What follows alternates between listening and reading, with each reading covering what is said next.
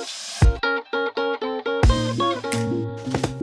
Ouvinte! Seja bem-vindo, está começando mais um episódio do Mapa do Tesouro, o podcast do Tesouro Direto. Eu sou o Thiago Mobilon e hoje a gente recebe a Camila Dolly, que é coordenadora de análise de renda fixa da XP Investimentos. Oi, Camila. Olá. Bom, hoje vamos falar sobre a solidez do Tesouro Direto, né? Se é um lugar seguro para a gente guardar a nossa reserva de emergência e planejar o nosso futuro. E a Camila também traz alguns casos reais aqui, alguns exemplos práticos para você aprender a planejar planejar a sua carteira.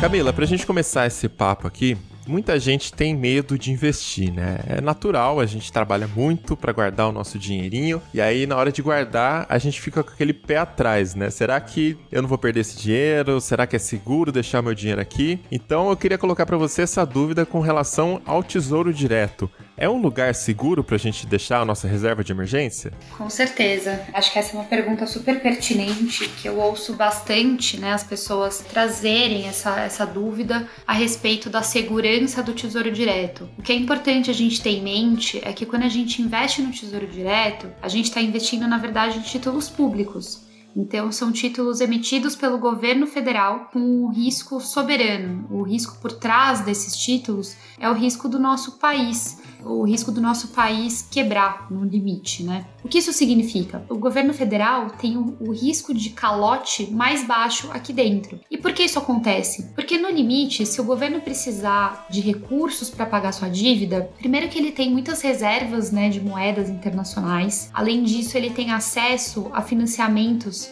com órgãos internacionais também, se precisar. E no limite do limite, o governo tem a capacidade de emitir moeda. Acho que isso é muito importante de ter em mente, né? Que hoje em dia a gente não tem esse risco, né, do governo estar próximo de precisar emitir moeda para pagar sua dívida, mas é uma coisa para a gente ter em mente em relação à segurança. Se isso vier a acontecer, o governo tem essa capacidade. Isso mostra um pouco o porquê a gente deveria ficar tranquilo ao investir no governo federal. Em último caso, se chegar nesse ponto do governo precisar emitir moeda, é porque o país inteiro já quebrou. Então, assim, definitivamente é o local mais seguro para o seu dinheiro estar tá guardado, né? É exatamente esse ponto que eu ia comentar. Se a gente está preocupado com a segurança, né, em termos de risco de crédito do governo federal, a gente deveria estar tá preocupado com a segurança de praticamente todos os investimentos aqui dentro do país. Porque se o país quebra, todo o resto vai junto. Essa ideia serve para a gente ficar mais tranquilo e ter uma noção melhor em relação à segurança do Tesouro Direto. Tá, então a gente já sabe que dentro dos ativos disponíveis em um país, aqui falando de Brasil também, né, o mais seguro é o Tesouro Direto, porque tá lastreado ali, é o governo que garante, né, a segurança do Tesouro Direto. E aí, a nossa reserva mais importante é a reserva de emergência, né? Muita gente ainda tá aprendendo a investir, tá entendendo a importância, e ainda mais agora, né, Camila, em tempos de pandemia, que é mais necessário necessário ainda a gente ter essa reserva. Então eu queria saber aí de você como você orienta para começar a fazer essa reserva dentro do Tesouro Direto. Perfeito. Acho que em primeiro lugar é importante a gente comentar o que é a reserva de emergência. Basicamente é uma reserva que a gente tem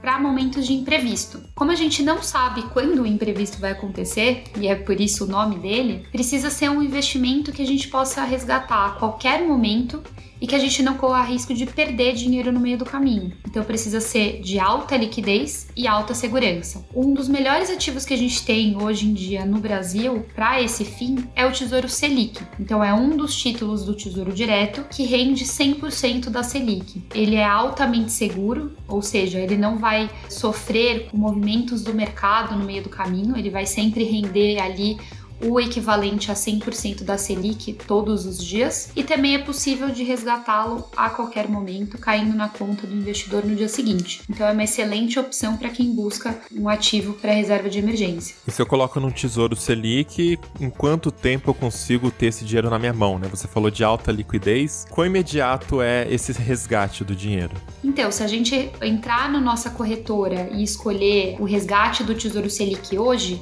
amanhã ele está na nossa conta. Acho que muito importante em relação à reserva de emergência, para as pessoas entenderem a importância dela, é a gente pensar justamente no cenário que a gente tem vivido, que é o cenário aqui da pandemia que tem acontecido no Brasil ali desde o final de março. Então, quando a gente entra num cenário um pouco mais estressado, um pouco mais complexo, a gente vê a importância da gente ter um investimento que não sofra com variações do mercado. Eu ouvi bastante gente, inclusive, comentar isso, né? Falando, poxa, eu não tinha uma reserva de emergência, ou ah, minha reserva de emergência estava num investimento que não era adequado para essa reserva e agora eu preciso do meu dinheiro porque eu perdi emprego, ou a incerteza do país está muito grande e eu não tenho de onde tirar, ou eu tenho de onde tirar, mas esse dinheiro perdeu valor, esse investimento perdeu valor. Então, esse momento, quando a gente tem um período um pouco mais difícil para os investidores, fica mais fácil a gente explicar a importância de ter uma reserva de emergência e o porquê todo investidor, não importa o perfil dele, precisa ter essa reserva de emergência, porque imprevisto pode acontecer com qualquer pessoa em qualquer momento, infelizmente, mas é isso que a gente está sujeito. E aí, quando a gente tá falando de perfil, Camila, quais seriam esses perfis exatamente? Porque tem quem não guarda nunca, tem quem guarda de vez em quando, tem a galera que também investe em outros ativos. Então, para todo mundo é importante ter a reserva de emergência também, né? Exatamente. Todo mundo deveria ter. Esse é o primeiro passo no mundo dos investimentos e quem pulou esse passo, eu sugeriria voltar algumas casas e formar a sua reserva de emergência. É, mas quando a gente fala de perfil de investidor, basicamente é o perfil perfil de cada pessoa em relação à abertura a riscos, né? Então a gente tem o perfil conservador, o perfil moderado e o perfil agressivo. Para cada tipo de investidor, são ativos diferentes, né? uma composição diferente de carteira que será recomendada. Então, pode ter mais ou menos renda fixa, mais ou menos renda variável, enfim. Mas de todo modo, o Tesouro Direto ele é adequado também para todos os perfis, porque ele tem diversos tipos de ativos diferentes, né? Com diferentes prazos, diferentes remunerações. Então, a gente vê possibilidade de investimento em Tesouro Direto para todos os perfis de investidor. E o investidor que tem um perfil mais agressivo também olha para o Tesouro Direto como oportunidade? Quais seriam aí os títulos que ele se interessaria? Então, para o investidor mais agressivo, eu acredito que seja mais interessante buscar ativos ou pré-fixados ou indexados à inflação, com um prazo um pouco mais longo, né? Sempre lembrando que quanto maior o prazo, maior o risco que a gente corre. Para aqueles investidores mais conservadores, a gente normalmente recomenda papéis talvez pós-fixados né, como o Tesouro Selic, ou alguns ativos talvez de um prazo um pouco mais curto. Só que de forma geral, como eu comentei, o Tesouro Direto já é um ativo bem conservador, né? Quando a gente fala de prazo, é, mesmo que seja um prazo mais longo, um investidor que tenha um perfil mais conservador, ele pode sim buscar esses ativos, mas sempre buscando um vencimento que case com o objetivo dele para não ficar sujeito às variações de mercado no meio do caminho. Até porque no final das contas, se ele deixar para sacar o dinheiro dele só no vencimento do título, ele recebe exatamente o valor que ele sabia lá no começo quando ele comprou o papel, né? Perfeito. Então, no final das contas, continua sendo conservador se ele souber como funciona o título e não mexer no título durante o prazo, né? Exatamente. Mas como eu descubro qual é o meu perfil, Camila? Porque muitas vezes sei lá, a gente não sabe, mas a gente pode ter um apetite um pouquinho maior para risco, ou não, a gente acha que arrisca muito e não é bem isso, né? Tem algum teste para fazer? Perfeito. Então, assim, toda vez que a gente abre uma conta em uma corretora, que é através dessa corretora também que a gente consegue investir no Tesouro Direto, aparece um questionário para a gente responder, e esse questionário, depois de respondido, vai entregar para a gente qual é o nosso perfil com base nas nossas respostas. Então, o ideal é ser o mais sincero possível nesse questionário para que a corretora né, entenda qual que é o nosso perfil e consiga assim recomendar quais seriam os ativos mais adequados para a gente. Aqui eu queria puxar então alguns exemplos práticos, né? Não vai ser exatamente um perfil, um teste de perfil, mas para o pessoal também se identificar, né, casar os objetivos e entender mais ou menos como planejar o investimento dentro desses casos. Reforçando que não é uma indicação, né? Mas a Camila vai trazer a experiência dela para a gente ter uma noção mesmo de como funciona. Camila, você consegue citar para a gente então alguns exemplos práticos, né? Eu tenho meu dinheiro, eu tenho esse objetivo aqui, como eu chego nesse objetivo com o Tesouro Direto? Como eu comentei, o Tesouro Direto oferece diversos títulos de prazos diferentes e indexadores diferentes. E acho que essas diferentes possibilidades de prazo são bem legais para a gente conseguir casar com o nosso objetivo. Então, pensando em três objetivos diferentes, né? Por exemplo, compra de um carro, guardar dinheiro para o nosso filho para a faculdade e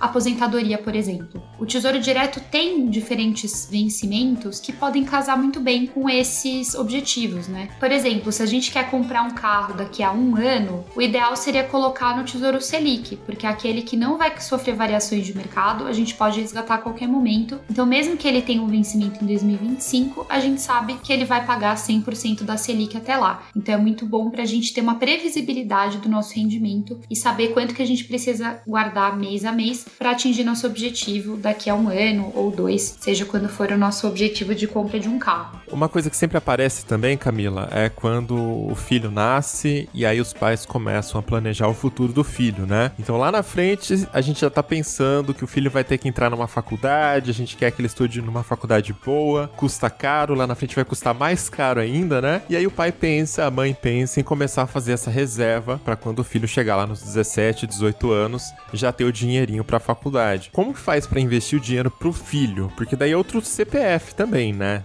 Tem como fazer isso? Tem sim. Muitos pais gostam de guardar um dinheiro para o filho assim que ele nasce. Pode ser para faculdade ou para dar de presente realmente quando o filho atinge a maioridade. Eu acho que é um presente excelente, inclusive, né? Melhor do que muitos outros, que é dar um investimento. Uhum. E no caso do Tesouro Direto, como a gente falou que tem diversos prazos diferentes, existem opções que vencem mais lá na frente, né? Então, por exemplo, tem o Tesouro IPCA mais que vence em 2035 ou o Tesouro IPCA mais que vence em 2045, na minha visão, são boas opções para a gente investir hoje e lá na frente ou resgatar o dinheiro, né, para dar de presente para o filho, ou dar de presente já o próprio título para ele segurar mais um tempinho e resgatar. E a forma de investir para um bebê, né, seria fazer um CPF para essa criança, né, para conseguir criar o um investimento já nesse CPF. É super simples, depois de feito o CPF é, é só fazer a conta na corretora e seguir da mesma forma que para um adulto.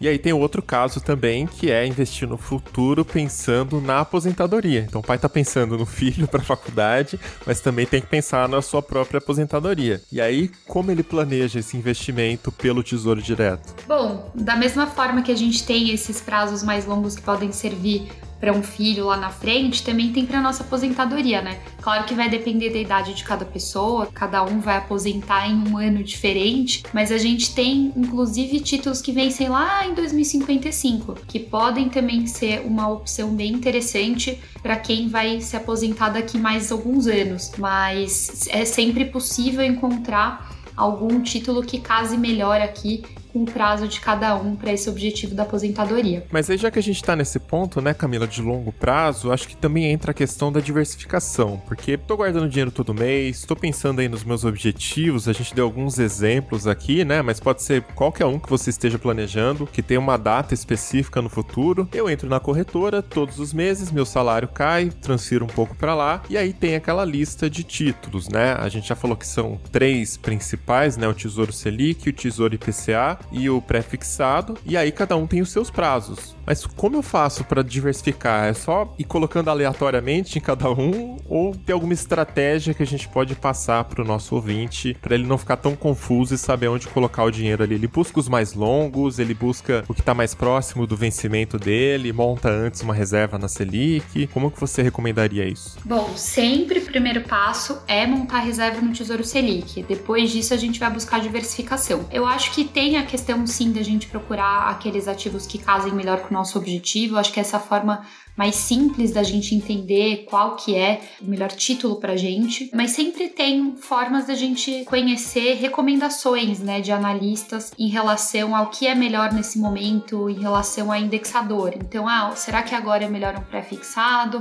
Será que agora é melhor um IPCA mais? Então é sempre interessante ficar de olho nessas recomendações de analistas, né, de casas de análise para entender. E acho que um ponto também interessante é para quem busca rentabilidade real, que são os títulos do IPCA mais, porque já desde o nosso investimento inicial, a gente já sabe qual é a nossa rentabilidade real, ou seja, descontando a inflação. Então acho que essas possibilidades do Tesouro Direto fazem com que a gente consiga planejar melhor de acordo com o nosso objetivo.